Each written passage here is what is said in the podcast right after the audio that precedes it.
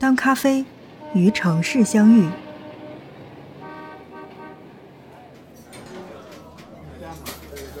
当咖啡与文化碰撞，当咖啡在你心中绽放。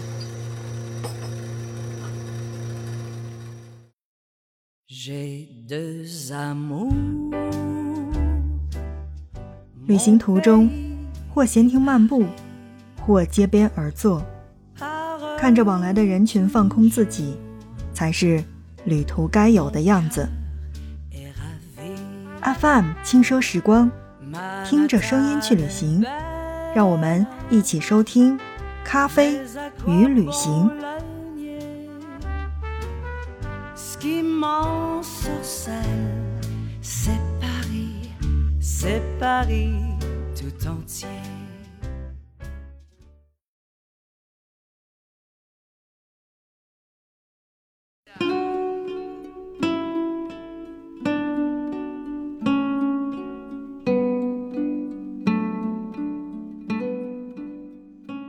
一杯温咖啡，温暖回家路。大家好，欢迎收听 FM 轻奢时光，听着声音去旅行。那在上一期的节目内容当中呢，我们来跟大家讲到的就是咖啡与旅行。在旅行的过程当中，其实我们都会多多少少的去买一些特产带回家，比如说像印尼的咖啡和越南的咖啡。那么在今天的节目当中，我们再来讲讲其他国家的咖啡。在上一期的节目内容当中呢，我们来跟大家说到的是这个越南的滴漏咖啡，然后讲到了这个简单的这个滴漏装置。然后有小伙伴说，家里面其实是可以买咖啡机的。坦白讲，我个人呢只是比较喜欢喝咖啡，但是对于这种咖啡豆的挑选来说呢，并不是十分的在行。但如果让我选择生活当中是喝奶茶还是喝咖啡的话，我一定会选择咖啡。而在我们的节目当中呢，要告诉大家一个好消息，就是二零二一年的春月来临之际呢，羽田川联合喜马拉雅发起了一杯鲜咖啡，温暖回家路的主题公益活动。想想在回家过年的飞机上、火车上，或者说自己开车回家的路上，打开杯子来一杯咖啡的话，或者直接泡一杯挂耳咖啡，整个人都会被咖啡的香味萦绕，疲惫感瞬间消失。感兴趣的小伙伴呢，不妨可以去了解一下羽田川咖啡。好的，正在收听到的是 FM 轻奢时光，听着声音去旅行。言归正传，我们来说咖啡与旅行当中的其他国家。在上一期的节目内容当中呢，我们来跟大家一起聊到的是印尼的猫屎咖啡以及越南的滴漏咖啡。在今天的节目一开始呢，我们首先来关注到的是。咖啡界的一些行话，也就是如果我去到咖啡店去点咖啡的话，那么那些咖啡究竟是什么？来跟大家去简单的介绍一下。首先我们要知道的就是 espresso，它的中文意思会译为叫做意式浓缩咖啡。为什么会先介绍这个？是因为其他的咖啡种类都是在这个基础上来进行添加。而意式浓缩咖啡是通过加压，使热水快速的透过颗粒极细的这个咖啡粉所形成的咖啡。这种咖啡分量比较小，浓度是比较高的，而且质地是比较稠密。所以这杯咖啡叫做 espresso，意思为意式浓缩咖啡。在意式浓缩咖啡的基础上，我们又去加了巧克力糖浆。表层再倒入蒸奶，或者说是这个细的奶泡，就变成了 mocha，也就是我们所说的摩卡。而一份意式浓缩咖啡加三份及以上的蒸奶，那么这个时候就变成了拿铁。当然，曾经有一首歌呢，叫做 cappuccino，嗯，在很多的小说当中会出现 cappuccino。而 cappuccino 的这个形成是一份意式浓缩咖啡，一份牛奶加一份奶泡。最后，我们来说说 macchiato，也就是玛奇朵，在意大利语当中是有标记的意思，也就是说，一份意式浓缩咖啡表面加了少量的蒸奶，就叫做 Machito。听到现在，有小伙伴发现了，在后边介绍的这些咖啡，确确实实是对于减肥的女孩子们来说呢，是吸引力特别高。但是建议大家不要在减肥期间去尝试的，因为不管是奶泡也好，还是牛奶也罢，包括这些糖浆，摄入的太多，都对体重是有影响的。但其实呢，是并不妨碍我们去喝这个冷萃咖啡，或者说喝杯美式的，因为冷萃咖啡是用室温甚至是温度更低的水对咖啡粉进行萃取，而萃取的时间一般是在十到二十四小时左右。OK，那正在收听到的是 FM 轻奢时光，听着声音去旅行。在今天的节目内容当中呢，我们来跟大家一起聊到的是咖啡与旅行。介绍完了咖啡界的行话之后，我们来说一说咖啡最初的开始是哪儿呢？很多不太了解的小伙伴们一定会回答说，这个地方一定是美国，因为那边是星巴克的故乡啊。其实错了，咖啡最初开始的地方是埃塞俄比亚，一个。我们从来在节目当中没有介绍到的地方，但埃塞俄比亚的咖啡的这个口感呢，是浓郁的意式浓缩咖啡，或者说是玛奇朵是最出名的。很多到达埃塞俄比亚的人，他们会跟你说的第一句话就是“欢迎来到咖啡的诞生地埃塞俄比亚”。古时候喝咖啡既是当地人的待客之道。也是当地社交和饮食活动的中心环节，而潜移默化间也就形成了著名的咖啡仪式。而如果你是真真切切的在埃塞俄比亚的话，你会发现那边的咖啡仪式真的是很仪式。这样的仪式，首先要点上香炉，用树胶熏香来烘托仪式感。主人坐在矮凳上，向四周抛洒刚刚切好的象征着大自然恩赐的青草。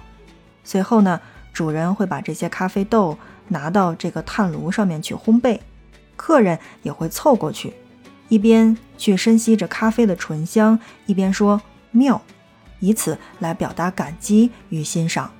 所以呢，如果大家有时间去到埃塞俄比亚的话，那么一定要到老字号的咖啡店去品尝。喝咖啡在这个国家绝非是昙花一现的赶时髦。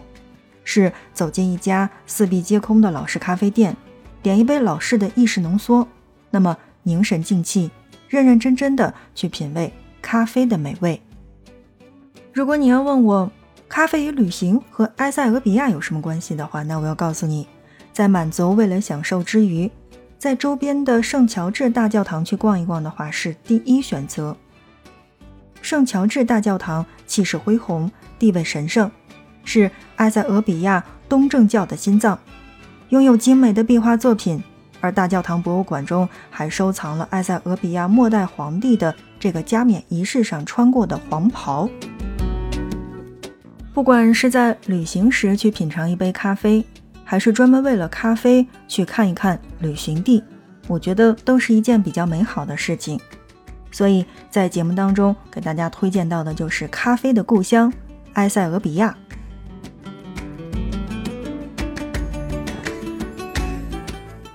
好的，正在收听到的是 FM 轻奢时光，听着声音去旅行。在今天的节目内容当中呢，我们来跟大家说到的就是咖啡与旅行。像我们在刚才呢给大家出到的一个问题就是，如果说到咖啡，大家想到的是哪里？我相信十个人当中有七到八个人会回答说应该是美国，因为那边是星巴克的故乡。没错，确实是星巴克。那么，星巴克的故乡是美国的西雅图。星巴克的哪一款式的咖啡是比较经典的呢？应该算是拉花精致无比的拿铁了吧？在西雅图，人们当然是比较爱喝咖啡的，但他们的选择不仅仅是限于这种带着香草味的批量饮料。城中的精品的烘焙咖啡馆也是十分的给力的，能把挑剔的西雅图人喝得心满意足。除了在西雅图可以喝到醇香的咖啡之外，那么我觉得去逛一逛黑胶唱片店也是不错的选择。心虽向往，却难觅踪迹。有没有发现，在现代的这个生活当中，我们去听唱片的已经很少了？大家都是开着各种的音乐 App，然后买到的各种的会员。印象当中，那种买一张黑胶。在午后的阳光下来一杯咖啡，捧着一本书的时候，好像是越来越少了。而这种小资情调，好像往往只是出现在了电视剧当中。但如果在国内正在听节目的你是一个黑胶爱好者的话，那我要说，在西雅图总共全程有三家黑胶店，但你真正要穿街走巷的去找到他们的话，我要告诉你。呃，其中的两家是在国会山的附近。虽然我没有去过西雅图，但是我周围有一位好朋友说，真的太棒了，没有用语言来形容，以至于在我的印象当中，他真的是一年跑了三次西雅图。没办法，谁让人家是有钱的小资人士呢？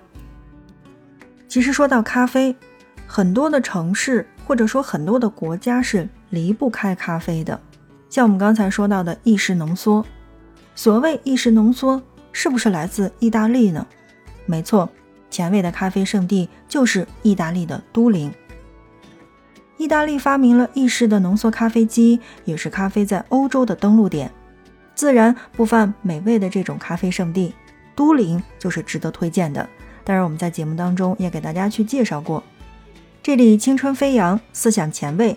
除了传统深度烘焙的传统意式浓缩咖啡之外，也乐于尝试新颖的咖啡制作工艺。还有泰国的清迈，这边我觉得应该是来自热带的清凉了吧？怎么说呢？在泰国，大部分的人其实是喜欢那种又甜又冰的咖啡，所以在泰国几乎大家会选择加冰的咖啡。另外还有就是土耳其的伊斯坦布尔。土耳其紧邻中东，咖啡馆的文化自然是历史悠久的。往水烟壶当中去塞上苹果味的烟草，找一家传统的咖啡店或者说是茶院，来一份咖啡，边抽边喝边八卦，已经成了土耳其人及时行乐态度的一种体现。好的，正在收听到的是 FM 轻奢时光，听着声音去旅行。在今天的节目内容当中呢，我们来跟大家一起说到的是咖啡与旅行，给大家去简单的去介绍了一下每个国家代表性不同的咖啡文化。听完了这么多不同的咖啡，是不是想真正的去体验一下？会不会现在就想泡一杯咖啡呢？其实呢，还有很多的地方是我没有说到的，比如说像澳大利亚墨尔本的长萃取的这个黑咖啡，或者叫做澳式白咖啡，也包括在日本也是可以喝到手冲咖啡的，都特别特别的好。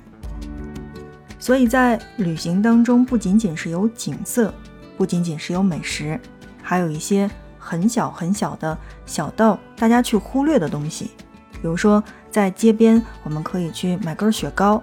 或者可以喝杯咖啡，再比如说这些店面当中一块小小的蛋糕都能给到你惊喜。所以在这两期的节目内容当中呢，我们来跟大家一起说到的就是咖啡与旅行。不知道正在听节目的你爱不爱喝咖啡呢？或者是不是我们中国茶的爱好者？来跟我们一起聊一聊和咖啡有关的生活吧。那看看时间，今天的节目内容就是这样了。感谢大家的收听，我们下期不见不散。